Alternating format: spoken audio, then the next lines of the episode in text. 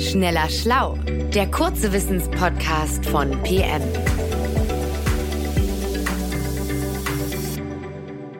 Herzlich willkommen zu Schneller Schlau, dem kurzen Wissenspodcast von PM. Mein Name ist Christiane Löll, ich leite die Redaktion und habe heute Caroline Ring bei mir sitzen. Sie ist Redakteurin bei uns und befüllt in letzter Zeit immer das Tierleben auf der letzten Seite von PM mit ihrem Wissen.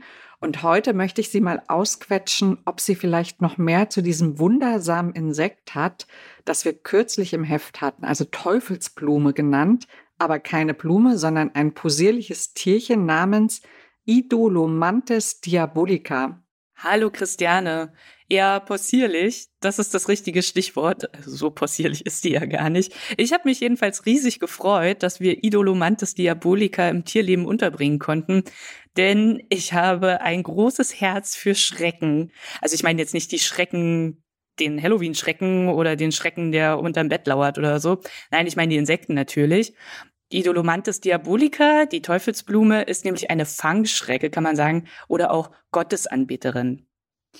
Also als du und Simone Türnau, unsere Bildredakteurin, mir das Foto präsentiert habt, da habe ich als erstes gedacht, ihr habt eine KI eingesetzt, eine künstliche Intelligenz und irgendein Tier erfunden. So schräg fand ich das. Ich konnte da erstmal gar nicht erkennen, wo der Kopf ist. Und dann habe ich aber gesehen, dass diese Gottesanbeterin aufrecht steht und die Arme nach oben streckt und dass sich an den Oberarmen so knallbunte Ärmel entlangziehen wie eine Art Halloween Cape. Und das Ganze sieht so aus wie ein Lego-Monster und soll bis zu 14 Zentimeter groß werden, hast du geschrieben. Ich fand das irgendwie gruselig und auch faszinierend zugleich, was unsere Natur so hervorbringt. Absolut. Also 14 Zentimeter, das kann man sich mal vorstellen, ist ungefähr so groß wie ein Handteller. Das ist also für ein Insekt wirklich ganz schön groß. So viel nochmal zum Thema possierlich. Und die Teufelsblume ist übrigens auch eine der größten Fangschrecken, die es überhaupt gibt. Ich empfehle dir auch unbedingt mal bei YouTube nach Idolomantes diabolica oder Teufelsblume zu suchen. Da gibt es reichlich Videos, wo man die Tiere in Aktion sieht. Und das ist echt beeindruckend, weil Genau. Wir haben nämlich die Teufelsblume auch in ihrer Abwehrhaltung abgebildet. Das ist nämlich für diese Art der typischste Anblick. Ein kurzer Exkurs mal in die Insektenanatomie. Insekten haben ja sechs Beine und bei Gottesanbeterinnen ist es so, dass vier davon Laufbeine sind und die anderen beiden sind zu Fangarmen umgebildet. Damit schnappen sie sich Beute, wie kleine Insekten zum Beispiel, also Fliegen und sowas. Und auf den Fangarmen können sie auch laufen, aber meistens tragen die die so eingeklappt vor sich her, so wie man es meistens kennt, wie so eine Bethaltung. Daher übrigens auch der Name Gottesanbeterin. Bei der Teufelsblume ist es nun so, wenn die sich bedroht fühlt, dann streckt sie diese Fangarme hoch. Sie streckt sie richtig aus und macht sich damit größer, als sie ist. Dann wird sie also fast so lang wie eine ganze Hand. Und außerdem sieht man an auch diese Ärmel, die du erwähnt hast. Das ist natürlich kein Stoff, sondern das ist ein fester Chitinpanzer. Der ist bunt gefärbt.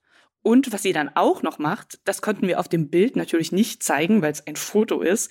Sie wippt dann auch noch mit dem Oberkörper hin und her. Das sind so ganz ruckartige, eckige Bewegungen.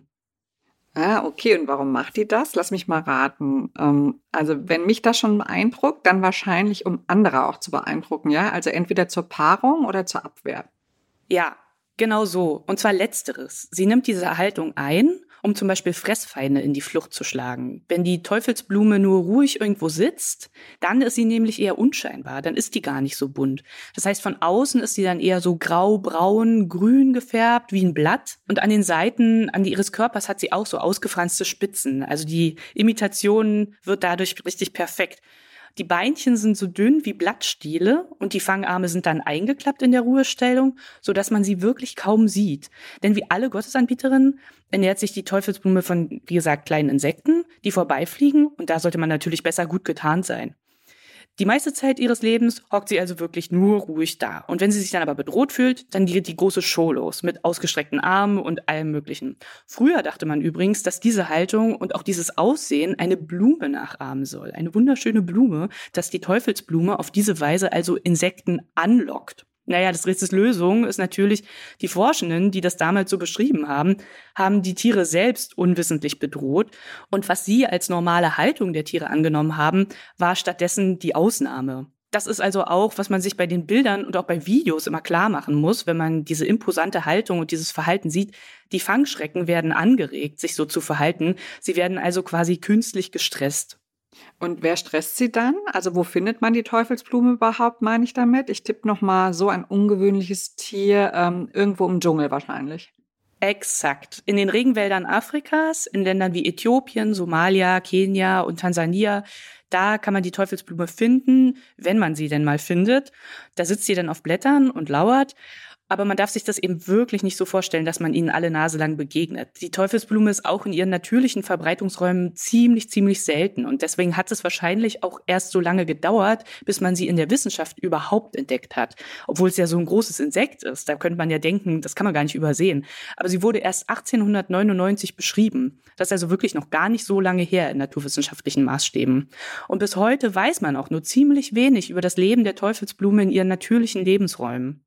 Aber wie kommt es denn dann, dass es trotzdem so viele Bilder und Videos von ihnen gibt, wie du eben gesagt hast? Das liegt daran, dass Idolomantis diabolica auch ein sehr begehrtes Terrarientier ist. Man kann sie als Haustier halten.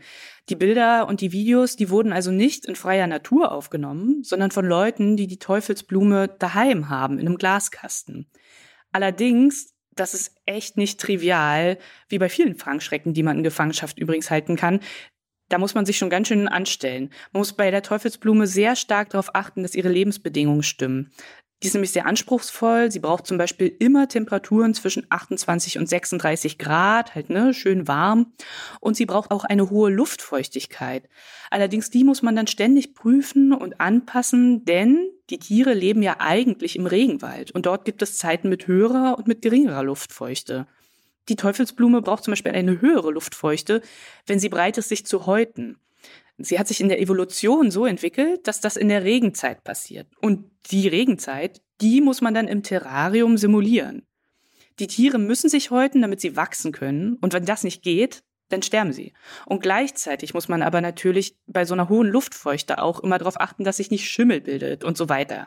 Und dann ist es auch noch so, dass sich die Teufelsblume und auch andere Fangschrecken aus ihrer Gattung nicht an glatten Oberflächen festhalten können.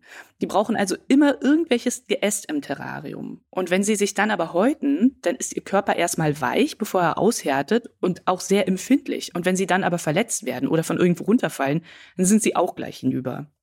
Okay, verstehe. Also man kann sie daheim halten, aber das klingt wirklich sehr kompliziert und absolut nicht nach einem Tier, das man mal eben so daheim halten kann, weil man gerade Lust drauf hat. Ja? Und wenn ich so darüber nachdenke, kann ich mir vorstellen, dass es wahrscheinlich auch nicht so leicht ist, sie zu vermehren, oder? Ganz genau.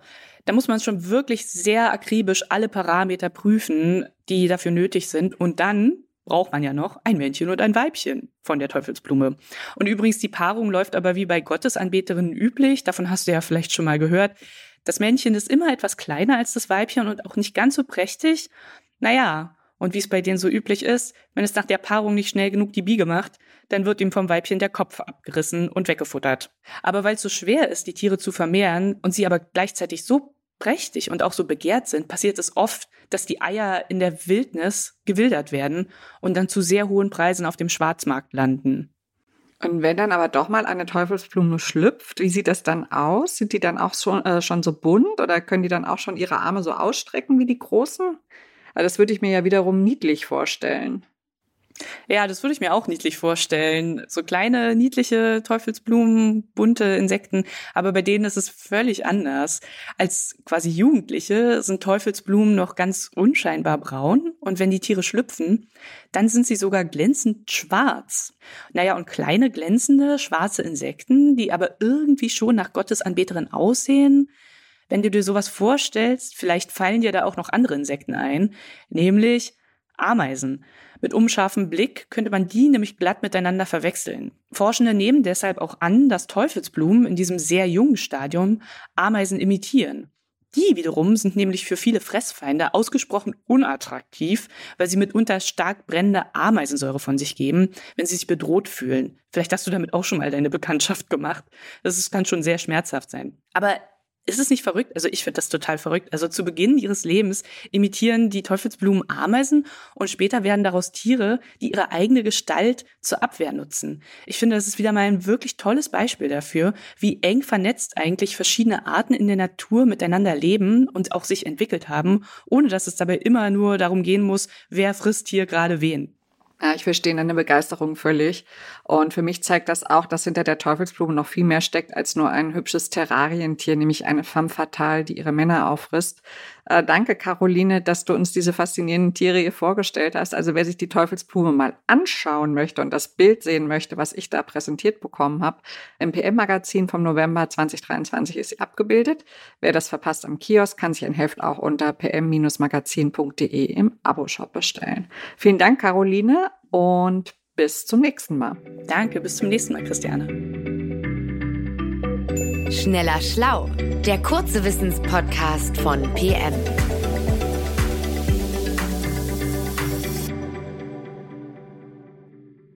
Dieser Podcast ist eine Produktion der Audio Alliance.